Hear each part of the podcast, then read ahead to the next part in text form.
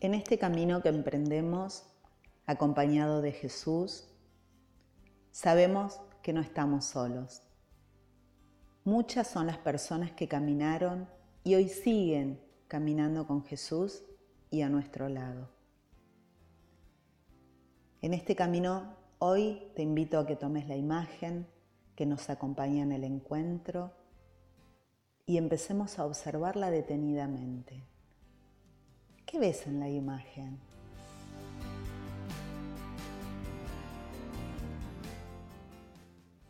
¿Ves personas? ¿Jesús está ahí? ¿Qué elementos te llevaron a pensar que Jesús era uno de ellos?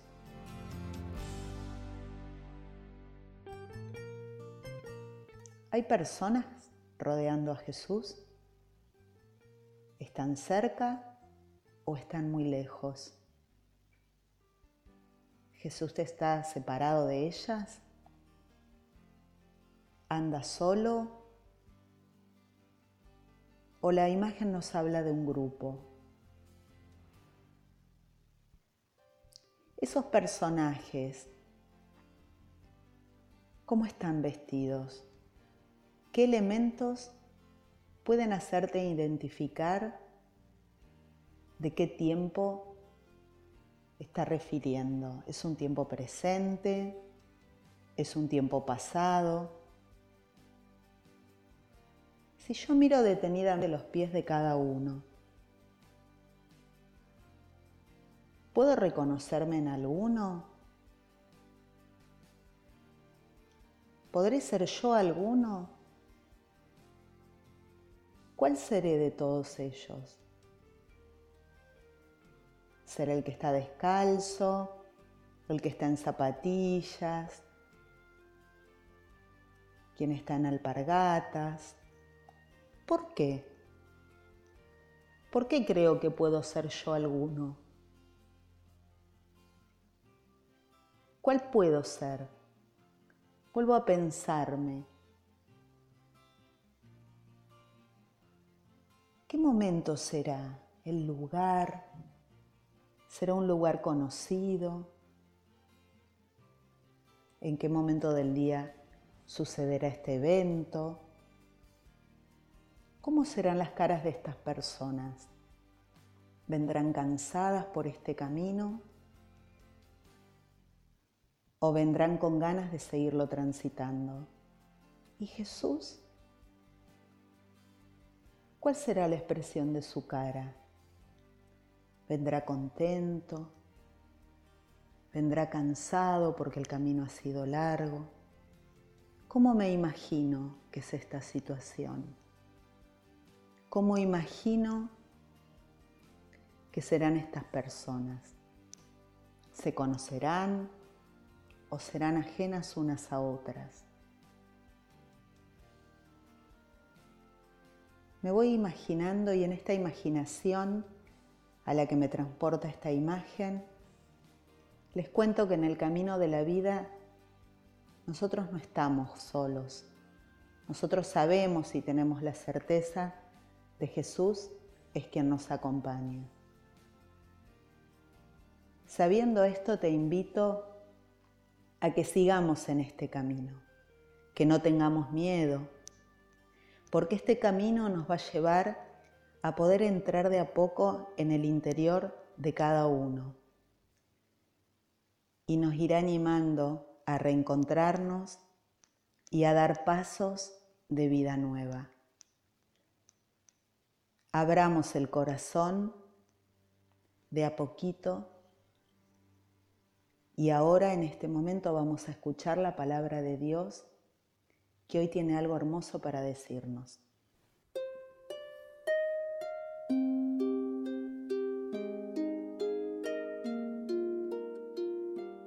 Lectura del Evangelio de San Lucas, capítulo 7, versículos del 36 al 50 y Lucas, capítulo 8, versículos del 1 al 3.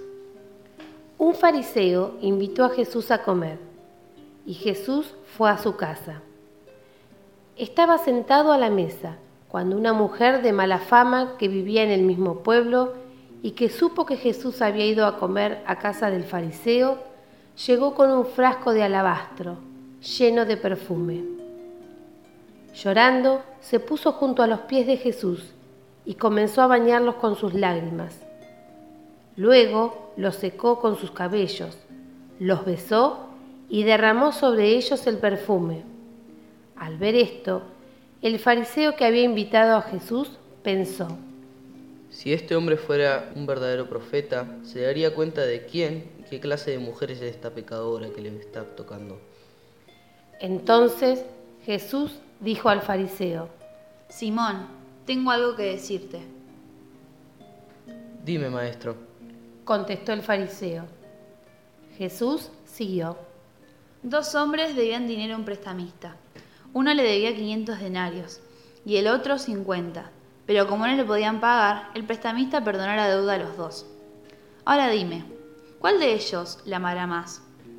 Simón le contestó. Me parece que aquel a quien más perdonó.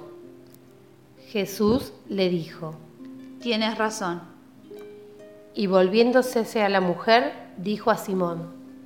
¿Ves esta mujer? Entré en tu casa y no me diste agua para los pies. En cambio, esta mujer me ha bañado los pies con lágrimas y los ha secado con sus cabellos. No me besaste, pero ella, desde que entré, no ha dejado de besarme los pies.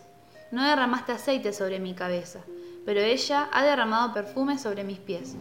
Por esto te digo, que sus muchos pecados le son perdonados, porque amó mucho, pero aquel a quien poco se perdona, poco amor manifiesta. Luego dijo a la mujer, Tus pecados te son perdonados. Los otros invitados que estaban allí comenzaron a preguntarse, ¿quién es este que hasta perdona pecados? Pero Jesús añadió dirigiéndose a la mujer, por tu fe has sido salvada, vete tranquila.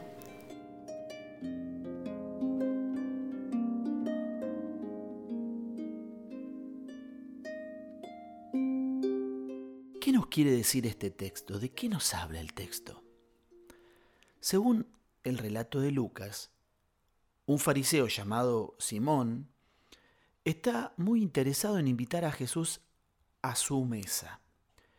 Probablemente quiere aprovechar la comida para debatir algunas cuestiones con aquel Galileo que está adquiriendo fama de profeta entre la gente.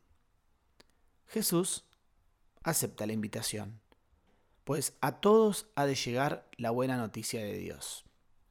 Durante el banquete sucede algo que Simón, el fariseo dueño de casa, no ha previsto. Una mujer, considerada pecadora por lo cual era rechazada por la sociedad, interrumpe la sobremesa y se dirige directamente a Jesús. En la época de Jesús, las mujeres pecadoras eran condenadas como impuras y discriminadas por toda la sociedad no dice nada, está conmovida. Se echa a los pies de Jesús y rompe a llorar. No sabe cómo agradecerle el amor que muestra hacia quienes como ella, por ejemplo, viven marcadas por el desprecio general. Ante la sorpresa de todos, besa una y otra vez los pies de Jesús y los unge con un perfume, un perfume precioso. Pero ¿quién es esa mujer? Esa mujer era María Magdalena.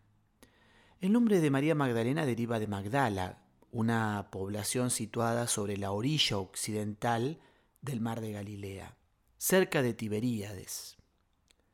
Allí Jesús la encontró por primera vez y perdonó sus pecados, pues se sentía muy infeliz con la vida que llevaba. Esta gran liberación obrada por Jesús debió dejar en Magdalena una gratitud profundísima. El fariseo contempla horrorizado esta escena. Simón la reconoce y se pone nervioso. Su reacción es de indignación y de escándalo. Su mirada de hombre experto en la ley solo ve en aquella mujer una pecadora indigna, que está contaminando la pureza de los comensales. No repara en sus lágrimas. Su mirada de desprecio le impide al mismo tiempo reconocer en Jesús al profeta de la compasión de Dios. En esa época los judíos identificaban el pecado con el pecador. En cambio Jesús tiene una mirada mucho más amplia. Ve más allá de los errores. Logra ver la esencia de cada uno. Su mirada, la mirada de Jesús, es diferente. En aquel comportamiento que tanto escandaliza a Simón, él solo ve el amor y el agradecimiento grande de la mujer que se sabe querida y perdonada por Dios. Por eso se deja tocar y querer por ella. Le ofrece el perdón de Dios, le ayuda a descubrir dentro de sí misma, de su corazón, una fe humilde que le está salvando y le anima a vivir en paz. La actitud de Jesús es de amor y comprensión a los que parecen más excluidos. Su mensaje es escandaloso. Los despreciados por los sectores más religiosos tienen un lugar privilegiado en el corazón de Dios. La razón es solo una. Son los más necesitados de acogida, dignidad y amor. La mirada de Jesús no es de desprecio, ni de vergüenza. La mirada de Jesús le llega directamente al alma. Se sintió amada y comprendida, querida por lo que era, y sintió por fin su dignidad. Hoy, Jesús, como a María Magdalena, nos abraza y reconoce en nosotros todo lo bueno que tenemos Perdona aquello que nos agobia, nos libera del miedo, consolándonos y animándonos para dejarlo atrás. Desea que vivamos reconciliados con nosotros mismos, con los demás y en paz con Él.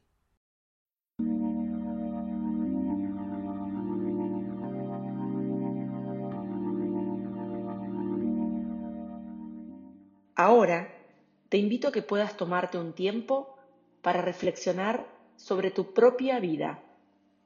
¿Qué me quiere decir este texto hoy a mí?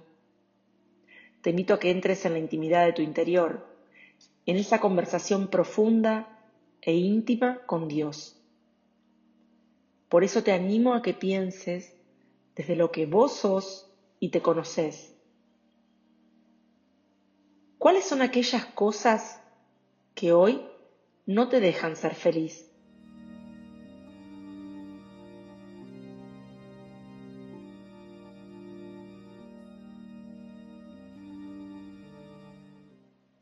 ¿Qué cosas no te dejan crecer y necesitan hoy ser sanadas, perdonadas, liberadas por Jesús?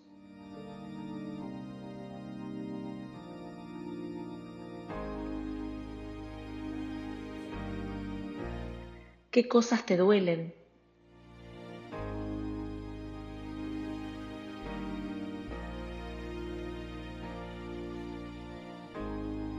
¿Qué acontecimientos o situaciones te parecen injustos para vos?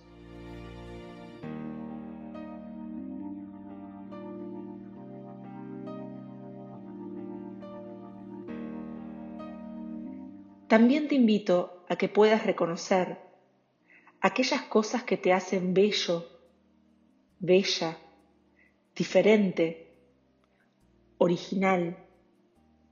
Todo eso de bueno que hay en vos, para poder así seguir a Jesús en su camino como lo hizo María Magdalena.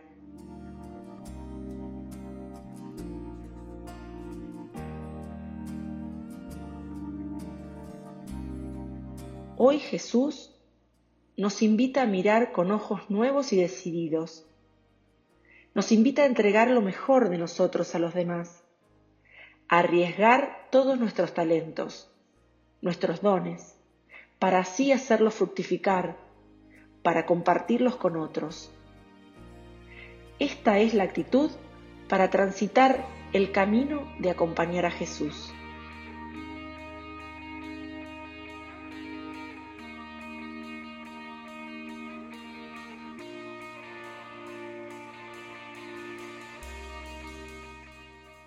Esta breve celebración seguramente nos permitió entrar en intimidad con Dios, así como le pasó a María Magdalena. La mirada misericordiosa y compasiva de Jesús permitió que se encontrara con Él, y desde ese momento su vida cambió. Era tal su felicidad y agradecimiento que se convirtió en discípula de Jesús y lo acompañó a todas partes que en esta Semana Santa, como María Magdalena, podamos decirle a Jesús, queremos acompañarte, queremos caminar juntos, con vos y como vos, compartiendo lo que somos y tenemos en el corazón.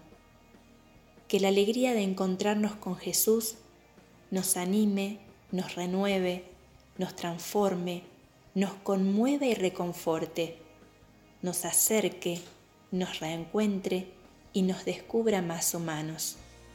Feliz y bendecida Semana Santa. Feliz Pascua de Resurrección para todos.